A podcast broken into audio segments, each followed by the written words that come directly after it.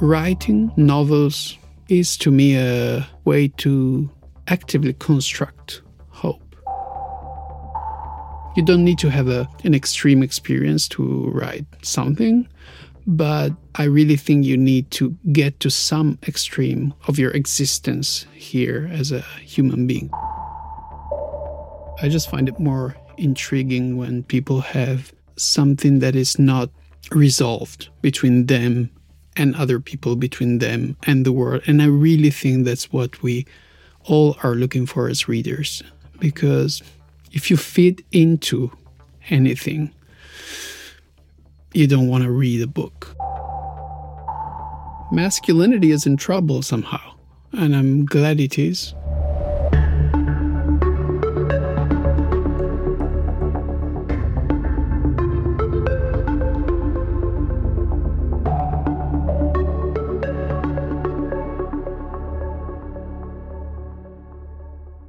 This is the podcast Dichtung und Wahrheit.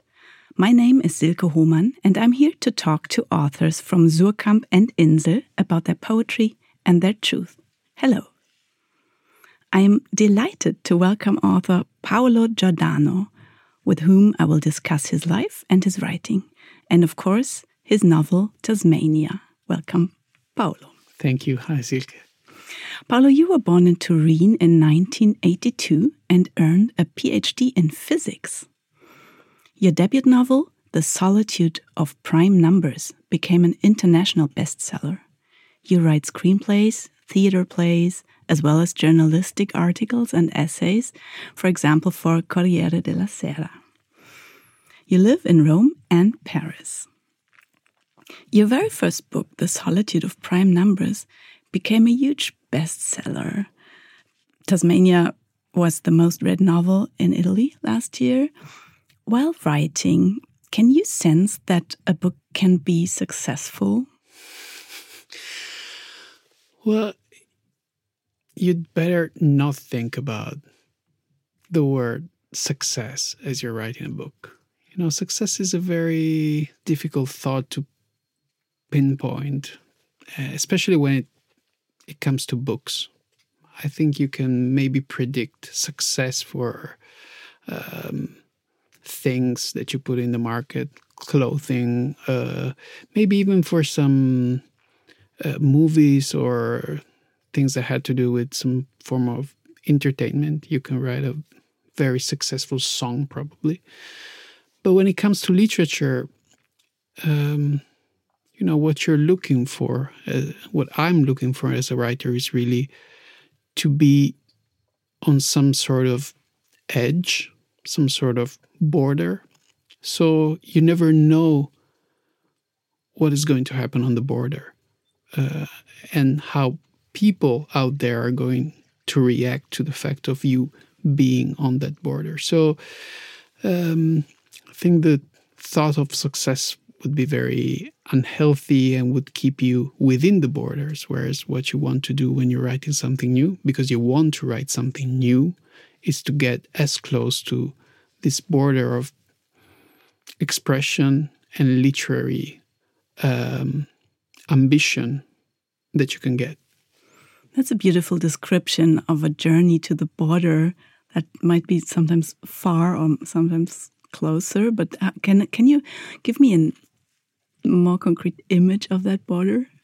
Well, it's there are many forms of borders when when we're talking about literature. You know, there there are stylistic borders, and I think that as readers and as lovers of books, what we really are constantly looking forward to is um, a form of the novel that is brand new to us. Like the form is very important. We hardly talk about the form today when we, we talk about novels. We mostly talk about themes, characters, and all that.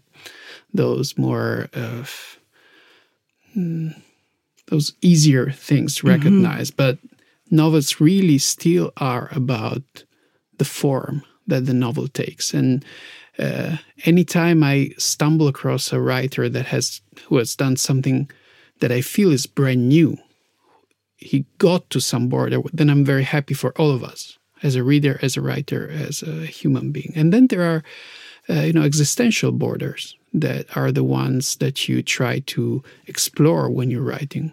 They can be very inner, deep desires. They can be fears. Uh, they can be actual experiences. You don't need to have a um, an extreme experience to write something, but I really think you need to get to some extreme of your existence here as a human being. So, yeah, it the, the idea of a journey to the border and you know the fact that you're observing something there searching for something or just finding something you just found find something there and then you come back and try to bring what you found to people in the form of a novel that that is very close to my idea of how this work what this work is about mm -hmm.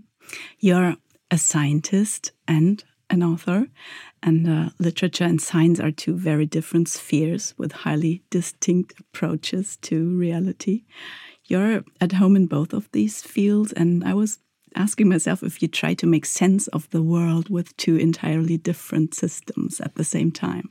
Well, you know, science, science. We should say probably sciences, -hmm. uh, mm-hmm. pure, because there, there's, there are so many different approaches to to the uh, the description of the universe that, that you can have. Um, and literature and philosophy and psychology to me, they're all different languages, mm-hmm. keys uh, to approach reality from different perspectives.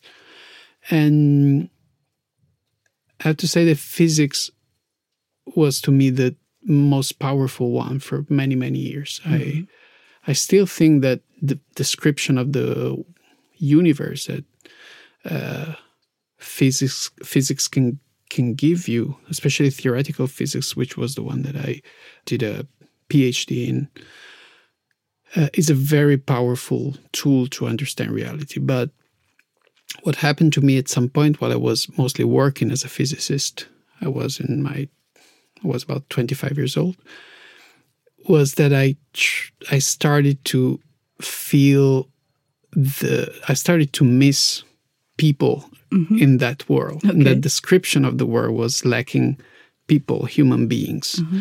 And and so I kind of instinctively turned to the other thing that was very relevant in my life, which was reading. And that's why I started writing, just to connect again to people. But it's true that the quest that is there, that the search for meaning or for understanding or the exact opposite of understanding the way that you look for a mystery within at the heart of things to me is very similar in the two approaches. Let me try something. Usually science is equated with rational truth while art and literature are seen as sites of invention that lack proof or counterproof or objective criteria.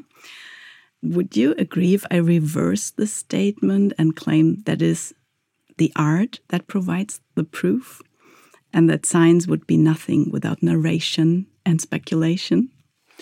And mystery. Yeah, I uh, yeah, mostly agree with your second version, with the uh, opposite version, because well, that's something that we maybe we know it from narrations and movies and books that tell the stories of like very renowned scientists. We know everybody's now talking about Oppenheimer, for instance, but um, there is something true there, which is the fact that most of the people I met and the people who were very brilliant in science, they didn't get close to science for a need of rationality but mostly because they felt the attraction of some mysterious, even obscure power that is that lies at the center of of what we know, of the big unknown that is within the very thin layer of the things we know about the universe, and uh, and that's also why I think it's so interesting to call science into the arts to to because it's such a huge um, there's a whole world of simple words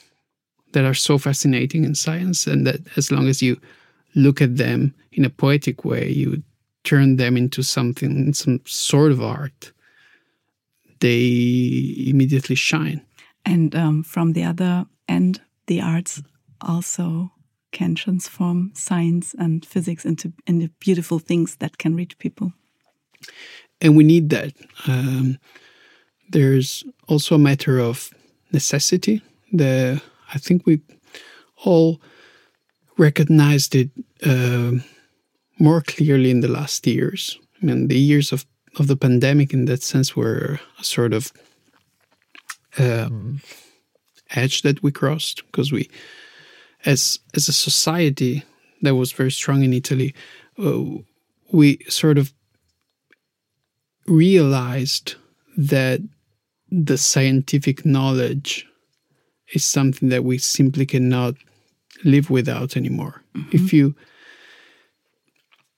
try to live in this world, to go through this life with without any form of scientific understanding, which is which can happen, especially in the way like Italian school is constructed. That can happen. You can at some point you can just forget about math, science, whatever, and forget about it. But science won't forget about you. This is a world that is more and more shaped by scientific knowledge I mean, this podcast that we're recording now will probably be uh, made into other language by an artificial intelligence. So we're in a world that is transforming very, very fast in that sense. So either you decide to be blind and just walk through it without any real understanding, or we need to find ways of making science more uh, understandable and reachable and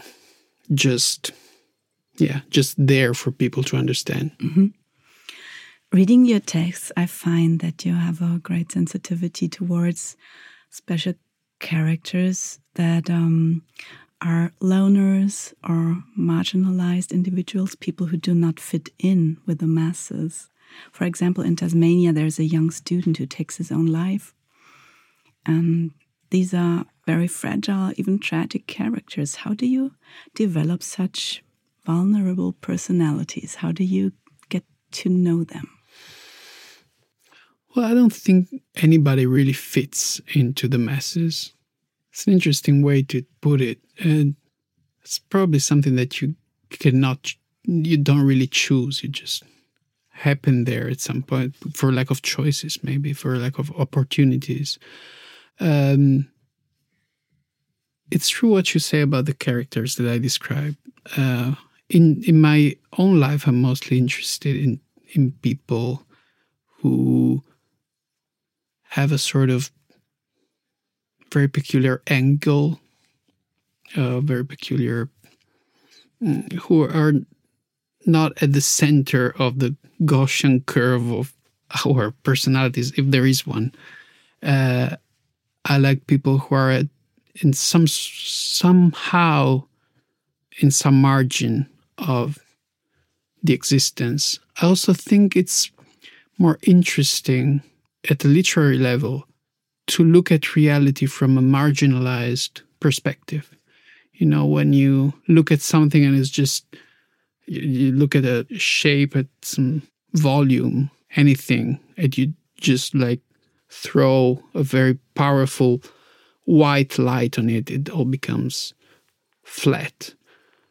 And any shape becomes more interesting if you put a sort of uh, oblique light into it. And the world is more charming at sunset and at sunrise because the light is so low and it doesn't come in that yeah direct way. So I think that's similar when it comes to people and characters. I, I just find it more intriguing when people have something that is not resolved between them and other people, between them and the world. And I really think that's what we all are looking for as readers. Because if you fit into anything, you don't want to read a book. You you just go out there and live your very well fitted life. One of the many crises you identify in Tasmania, from my perspective, was also a crisis of masculinity. For example, there's an aggrieved professor, there's a husband upset by childlessness, there's a cleric who decides to love despite the rules, but he's rejected. And through your characters, you invite readers to deeply reflective thoughts about expectations, about roles, and everything that is connected with that. But rather than presenting your audience with fixed moral insights, you you take them by the hand and involve them in the eternal process of your characters and also the obstacles that come with it. What are the major challenges when it comes to masculinity? Well, masculinity is in trouble somehow, and I'm glad it is in a way. You know, there is a big history of feminism. Women had to think a lot more about their place into the world because of their position. They had to reflect more, so there is a whole history of ideas behind that. Whereas masculinity had the privilege not to reflect too much uh, on on its own place in the world. Uh, and now there's a moment of quick transformation, not too quick, not quick enough probably, but uh, quick for the standards of many people. And we have a very young generation that is questioning lots of things.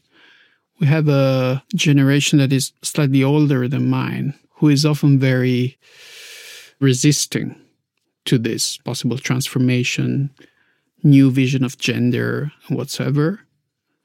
Italy is a Catholic country in that sense, so we feel it a lot. And then there's my generation, which is probably in between, that can sort of understand, still very well understand both versions and somehow has different difficulties in coping with both and finding their place. Uh, so my idea with Tasmania, of course, was not to give any mm, definitive perspective on this or or answer or whatever. It was just to, you know, as a physicist, I used to study in a field called phenomenology, which was uh, the description of the many particles that are around in the universe. And I thought of Tasmania sort of also as a sort of phenomenology of uh, middle-aged young men mostly male i mean young males. And probably because i had i mean i've been i've had my own issues with masculinity uh, as everybody. Uh, since the beginning it's something it's an idea that i mostly hated in my life the one of masculinity that is more mainstream let's say. So in the books not not just in Tasmania, but this started, I think, from my first novel, and it went on in different ways. There's always an attempt to, I don't know how to say that, deconstruct it, question it, even tease it, tease the ideas that are sometimes behind the very concept of masculinity and whatever it means. I was wondering, um, since you describe the human relationship so finely, and uh, on the other hand, you deal with this really big picture, like the whole constellation of the world as it is. What connection do you see between the world's major problems and the human relationships on a small scale? Well, I feel the, let's say, the big scale problems and the small scale, scale problems are now more deeply connected than they were like only 10 years ago, maybe. I'm not really sure if that's a, just about me and the fact that I'm getting older. So, and you feel the reality that is outside more. You feel that everything concerns you more than it did when I was like 20 or even 30. But I wouldn't say it's just uh, about me. I would say it's it's something real and even factual because there were things that happened, especially here in Europe in the last 10 years, and they came in a row, and they are the things that appear in Tasmania the years of terrorist attacks, the climate angst becoming a sort of wide mainstream problem, a concern for everybody. Then there were the years of the pandemic. Now we have a, the Ukraine invasion. All these things, they somehow came very close to our everyday life and personal lives. And I felt they entered sometimes in a very violent moments in our relationships. And it didn't seem to me that clear anymore. I felt there was a gap between myself and the rest of the world, uh, if we if we want to call it like that. So Tasmania really tries to uh, cope with that idea. How much does the outside world interfere with our personal relationships and the way we, even the way we talk with our partner in the morning or, or the way we uh, are hopeful uh, about our kids or about not having kids at all. And also the other way around. How much do our personal everyday problems, and there are I mean, people in these novels are facing things of life as everybody else divorces, uh, losses, uh, marriage crisis, whatever. And but how much do these personal things influence the way we construct our opinions about the outer world? I think we really need to start questioning this territory because we often behave as if we were very rational toward the outside world. But everything says to me that we're mostly unrational and that the two things, sentimental part of our lives and that opinion part about the world, they are uh, linked in ways that are very mysterious. Can you give me an example? Um, well, these last months, all, all the debate about the Ukrainian invasion was very clear, and sometimes it was very interesting the fact that many of the people who turned out to be, well, if not really pro Russian, but let's say not really pro Ukraine, uh, there was a big overlap between those people and the ones who, in the years of the pandemic, were like very skeptical about vaccines. They even became quite violent about it. So, what's the link? It, the link to me can just be found in a some sort of problem or frustration or anger that lies within lies within you and the more personal and mysterious way in which you feel yourself within this society and world and even in more personal things. But all of these things are then presented as if they were rational, even scientific or like based on studies. And that's one of the things that happen in Tasmania. It's it's more fun the way in which it happens in Tasmania. But one of these main characters, at some point, he tries to uh, he expresses a very sexist theory about women in the academic world, and he he supports his ideas with data, stating that the truth is based on data. And when you have good data, then you know the truth. But the reality is far from this. You can get to the most fake and made up truth with the support of data if you manipulate them in the way that you want. So the truth only lies in this relationship towards what is there and the way we interpret it. And I think this really applies to many personal and apparently faraway things of our lives. Sorry, this was difficult to express in English, but I did my best. No, that was very interesting and and and definitely worth a second thought. Um, at one point in your book, the protagonist talks to his friend Giulio about a structure of hope. Right now, it seems that we really need some positive mindset to be able to take the necessary action. Can you explain what a structure of hope is?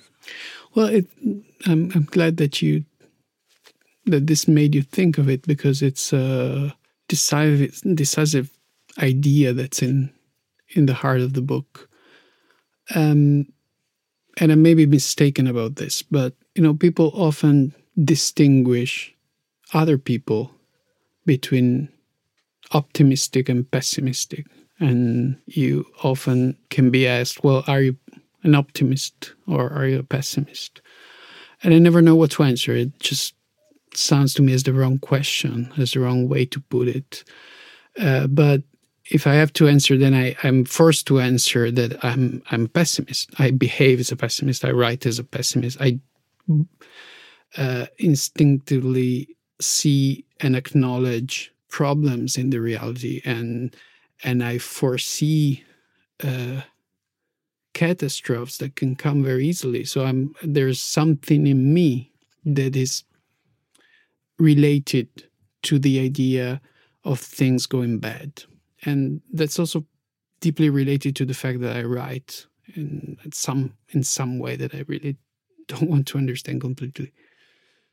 But then, well, Giulio and the and the narrator was very similar to me. At some point, they they consider the world, especially with respect to the climate crisis, and they're talking about the the atomic bombs that has a a major uh, importance in the in the novel, and somehow they know the same things, the things that they the, the again the data, the information they start from is more or less the same. They agree on it, but from that point on, somehow their feelings diverge, and that's what a structure of hope is somehow to me. Uh, the idea that there is something about our the, the way we have or not have hope in the future or in something specific that has not really to do with the facts. It just has to do with with something that is structural of our personality, and and it's way more mysterious than that. And and so this book became at some point also a way to compare different structures of hope of these characters. I don't know if I answer to your question. But... No, totally. Um, would you say it is possible to enable people to this structure of hope? I think it's possible to construct forms of hope. And I actually think it's necessary to construct form of hopes. And I can make a very specific example of it. Uh, writing novels is to me a way to actively construct hope. Uh, it's a way out of despair. The, the very fact of being a novelist, um, the idea of believing that you can write a novel is some sort of opposition to destruction. There is a very uh, interesting small essay of, of an Italian writer, uh, Elsa Morante. And she wrote this essay about the, the atomic bombs in the years that, where the threat looked very near and, and frightening. And she was not a scientist, so she starts from the bomb, but immediately she gets away of it and she starts writing about the thing that was really in her life, which was writing and art. And at some moment, she gives this uh, definition of a, of a writer. And she says a writer is someone who um, opposes themselves to destruction. It's the art, and art is the exact opposite of destruction. And I really think this is the, the case. So there, there, and this is just one example, which is what I do, but there are so many ways of constructing hope. And you know, it's slightly different than the more usual idea that hope is something that you just receive. So that means you're optimistic. You're optimistic no mm-hmm. matter what is the case. It's just something that you have in yourself or don't have. But I I think that's a bit misleading. I, I like to think more about the ideas of constructing hope. That's a really important difference, like receiving hope or, yeah, actively hoping. We've reached the interlude of our podcast. Now it's time for a short round of quick questions to loosen things up before we delve deeper into the novel Tasmania. Paolo, I'll ask you either or questions, and you are invited to respond quickly, not too serious. are you ready, Paolo? I'm ready. Schrödinger's cat or the space dog Laika? Schrödinger's cat. Your characters in Tasmania wonder which of their senses they couldn't do without. Which one is it for you, hearing or sight? Hearing. Artificial intelligence, friend or foe? Foe. You travel a lot, train or plane? Train, but I have to admit, lots of planes also. Rome or Paris? Oh, that's tough.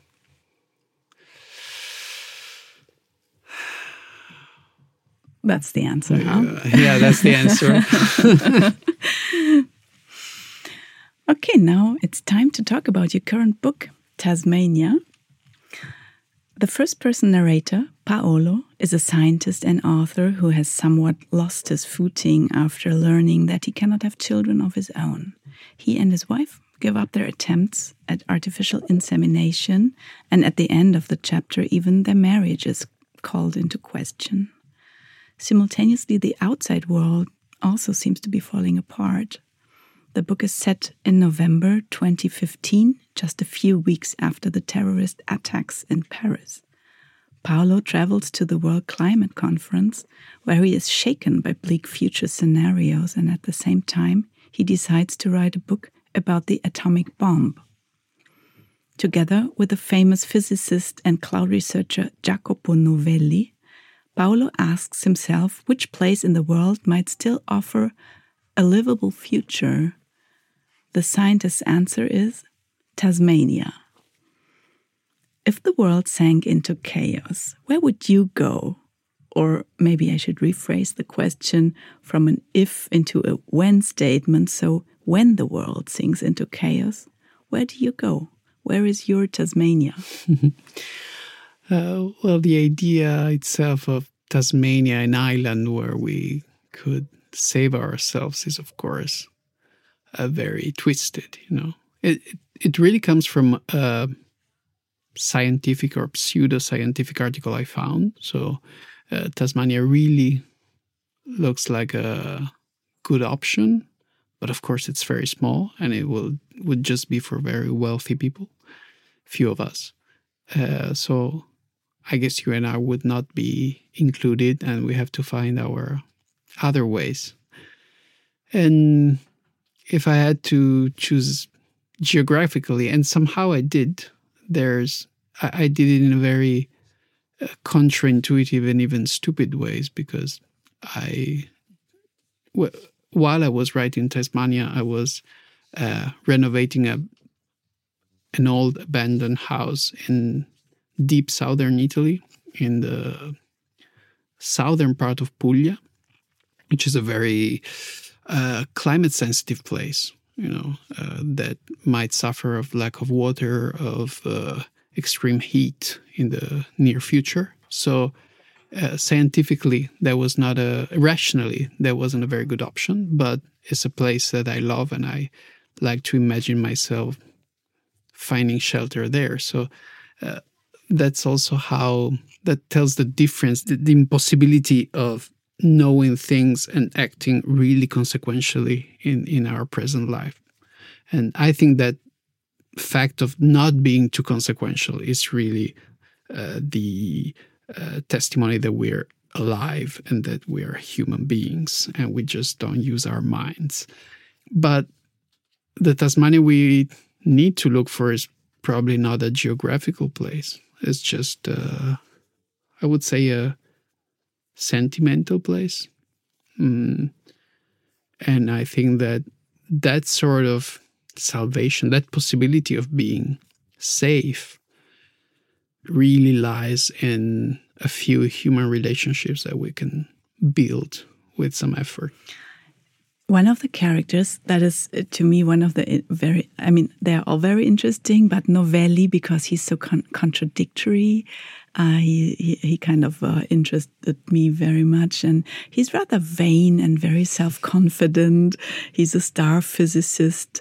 And um, he responds to um, another question by Paolo that he believes that the catastrophe is already there, more or less, that it's inevitable. And that the sooner you accept that, the better for everyone. However, Novelli also struggles to find a proper answer to why he himself has children. And there is this huge inherent contradiction when it comes to having children today. You have these intelligent, educated men, characters in the book, who know that the future holds many problems, and yet not having biological children plunges one of them into a deep crisis. It's a conflict between facts and inner most humane existence, no? We know that the future is full of threats. However, it doesn't mean that we no longer want children. How can this contradiction be resolved or or even how can we even think both things at the same time? I don't think it has to be resolved in any ways. Uh, it would be very dangerous to resolve it rationally. Mm, somehow having children in also in other times was rationally not a very good choice that's one of the reasons why the book goes back to the uh, nuclear age and to the years that followed the atomic bombings of Hiroshima and Nagasaki. During the 50s, during the nuclear race, uh, the idea, the threat of the humankind being becoming extinct, really in in a matter of like 30 minutes, was more uh, was closer than it feels now. So, it, but that was the moment in which most countries in Europe after World War II had a, a demographic explosion. So people were having children um, in the moment when the the ending seemed right at the door. So, and I I don't think that's shocking. I just think that that this is beautiful uh, having a kid. Uh, and one of the problems today, even I, I think for very young couples, or uh, is you know the feeling that you have to put everything in order in your life before allowing yourself to have a kid, for instance, and that makes it very you know very planned, very it makes you think a lot about it. And we, if you start to think too much about it, then it becomes really scary. Mm, my story in that sense is very different. For instance, you know, every trajectory in that sense is uh, common and unique at the same at the same time. I, I'm the I'm the son of a, um, a, a doctor, uh, obstetrician of an obstetrician. So like the idea of this, not the idea, the actual fact of uh, giving birth was part of my life since the very beginning. I was co- constantly in contact with stories of uh, pregnant women and women having babies and problems connected and everything else. And and then for some random reasons, uh, the person I chose to have a family with, uh, somehow we this didn't work for us, and this is also the starting point of of this book. And so, this idea that I had in my mind that felt very natural to me since the very beginning, somehow I had to change it and deal with the with the sort of loss, which is a not really a loss. It's just a suffering without any loss. It's just a uh, the end of an idea of the world, and you have to again construct a new hope uh, in the world. Why was I telling all this? Well, because it's so related to this. There's an undeletable irrationality mm-hmm. and something that cannot and doesn't have to be controlled in in the really important things of life. And I just think this is the beauty of it. I like uh, very much how you remind us with the atomic bomb, this most dangerous thing we can think of, probably. And uh, in your book, you, without saying it word by word, but you, uh, to me as a reader, it was like, oh, yeah, right, we survived this. I mean, of course, it is not it over, big, but it was a very, very tense situation, and so it was a, a, a really a positive thing somehow to be reminded of that. And then you remind us now in the podcast that uh, there was a explosion of humanity uh, while having this like this contradictory thing, and that it is very human to not act rational, which is scary and which is also very beautiful at the same time. And we're sort of forced to live again in that idea of a world that is endangered.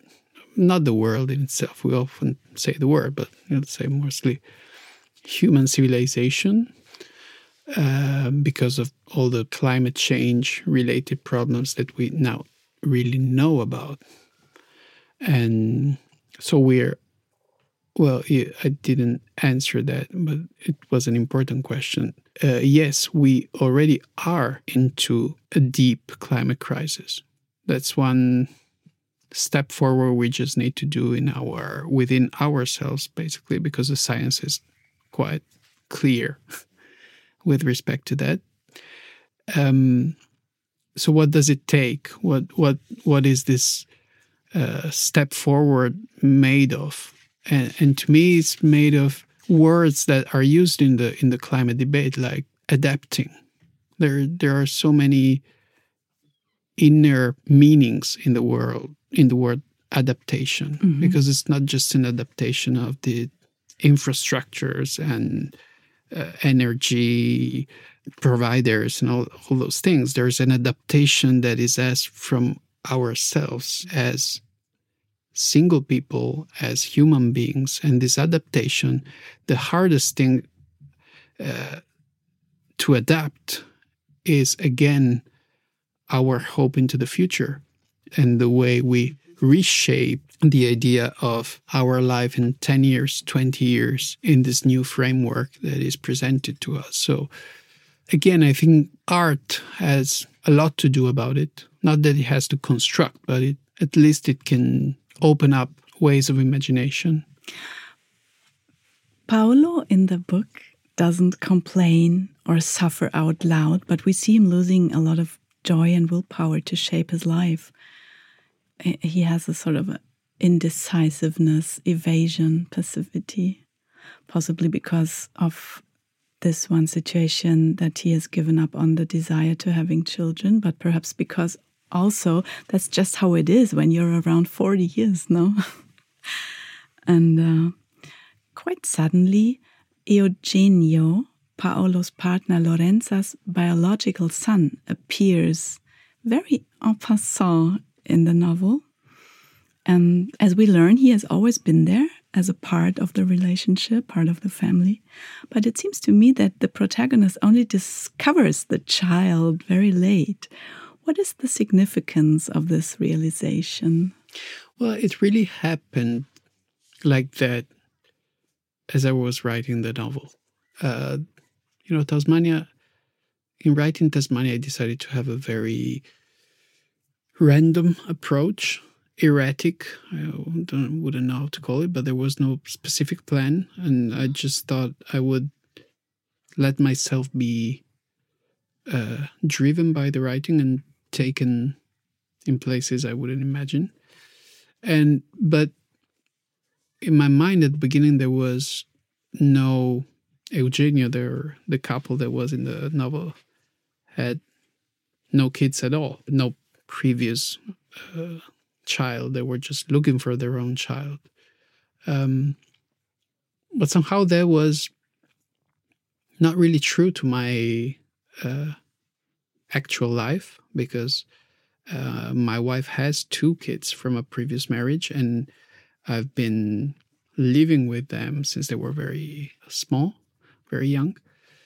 So there was this truth that somehow didn't want to be denied in the novel. So at some point, exactly as it happens in the novel, quite unexpectedly for me, uh, Eugenio just enters the picture.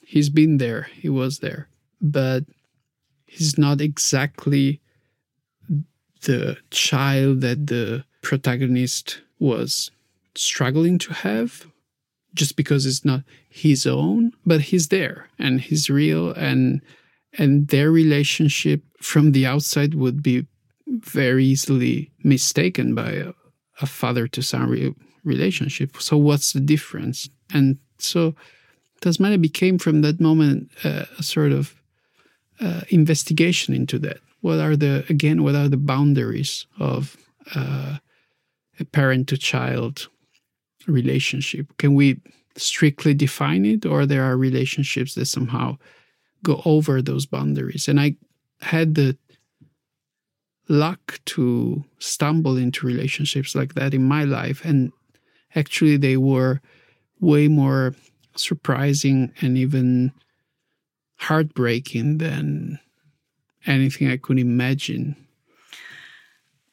That's really nice to hear. And I also enjoyed reading it the way you constructed it, like this little surprise, that change of perspective that just comes and all of a sudden there's a new power or it's a it's a new situation is that maybe the personal place of security a point of refuge does paolo find a place where he regains control over his life well, it doesn't really change the position in which he was. It just learns to undefine certain things. You know, we, the definition of relationships, especially, is so choking sometimes. We often avoid leaving relationships that are there because of definitions that we put on top of them. We're so scared about defining anything in our human interactions and so what what the protagonist experiences is that maybe he can just give up definition definitions in in his in these specific uh, relationships they if there is no specific word for it then maybe it doesn't need one there's there's him there's eugenio there's this all these years that we they shared all these experiences that they shared uh, joyful moments, difficult moments, and how would you call that in the end? It's, is it so important to to have a name for it?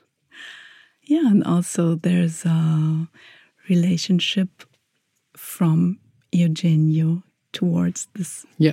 other father or Paolo. So this is also something that is uh, not under control. yeah, exactly, not under control uh, it's you know for some people i think it's very difficult to keep control on on or gain control over situations. And there are other people myself included who have the opposite ways. The the their for them tough part is to give up control sometimes. But we really need to give up control in order to be able to live. That's a really beautiful last sentence. We've come to the end of our conversation, but not the end of the podcast. There's one more anecdote that Paolo Giordano will share with us. And you, dear listeners, are invited to guess whether this anecdote is true or fictional. If you think you know which it is, please send us an email at podcast at suhrkamp.de and let us know truth or fiction. Among the correct answers, we will raffle free copies of Paolo Giordano's novel Tasmania. Paolo, you can go ahead. So, this happened about two years ago. I was sitting in Rome at a restaurant with a friend in the summer, and I very stupidly put my phone and my uh, wallet on the on the table, and then a motorbike came by and it stole both from me. Uh, the wallet was a relative problem. The phone is a big problem, but in a few days, I could re-establish everything, including all the passwords, all the um, apps, and everything that we now have and that now rule our lives. Uh, with one exception, I couldn't find anywhere my Instagram access password, the password, and I couldn't I couldn't find any ways any way to reaccess my account. My I'm not really into Instagram, but I I was used of having it, so you don't want to lose it. Yeah, yeah, I didn't want to lose it. So I started this very complicated procedure of um, you know being able to access your account again, uh, which was complicated. And at some point, I got to the end of it, but I ended up in an account which wasn't mine. It was of another Paolo Giordano. You know, Paolo Giordano is a very common name in Italy. There are probably hundreds of us there. So I ended up in somebody else's life, which was a very different life from mine. a lot about uh, football and car races and everything. And for some time, I um, stayed in that life. I even did a couple of posts from there. Nothing happened. Nothing. Nobody complained. So it felt like I could go back and forth from an existence that was so different from mine. Fantastic story. Could be a new novel. could true, be. True or fictional? Send us your answers. And at this point, I'd like to give a quick reminder that we've put together some similar book recommendations to Paolo Giordano's Tasmania in the show notes. Thank you very much for this conversation, Paolo Giordano. It was great to have you on the podcast. Thank you. That was it from my side. Most importantly, if you don't want to miss the latest podcasts, subscribe to the general Suhrkamp newsletter, where all the podcasts are announced and linked. All the best and goodbye.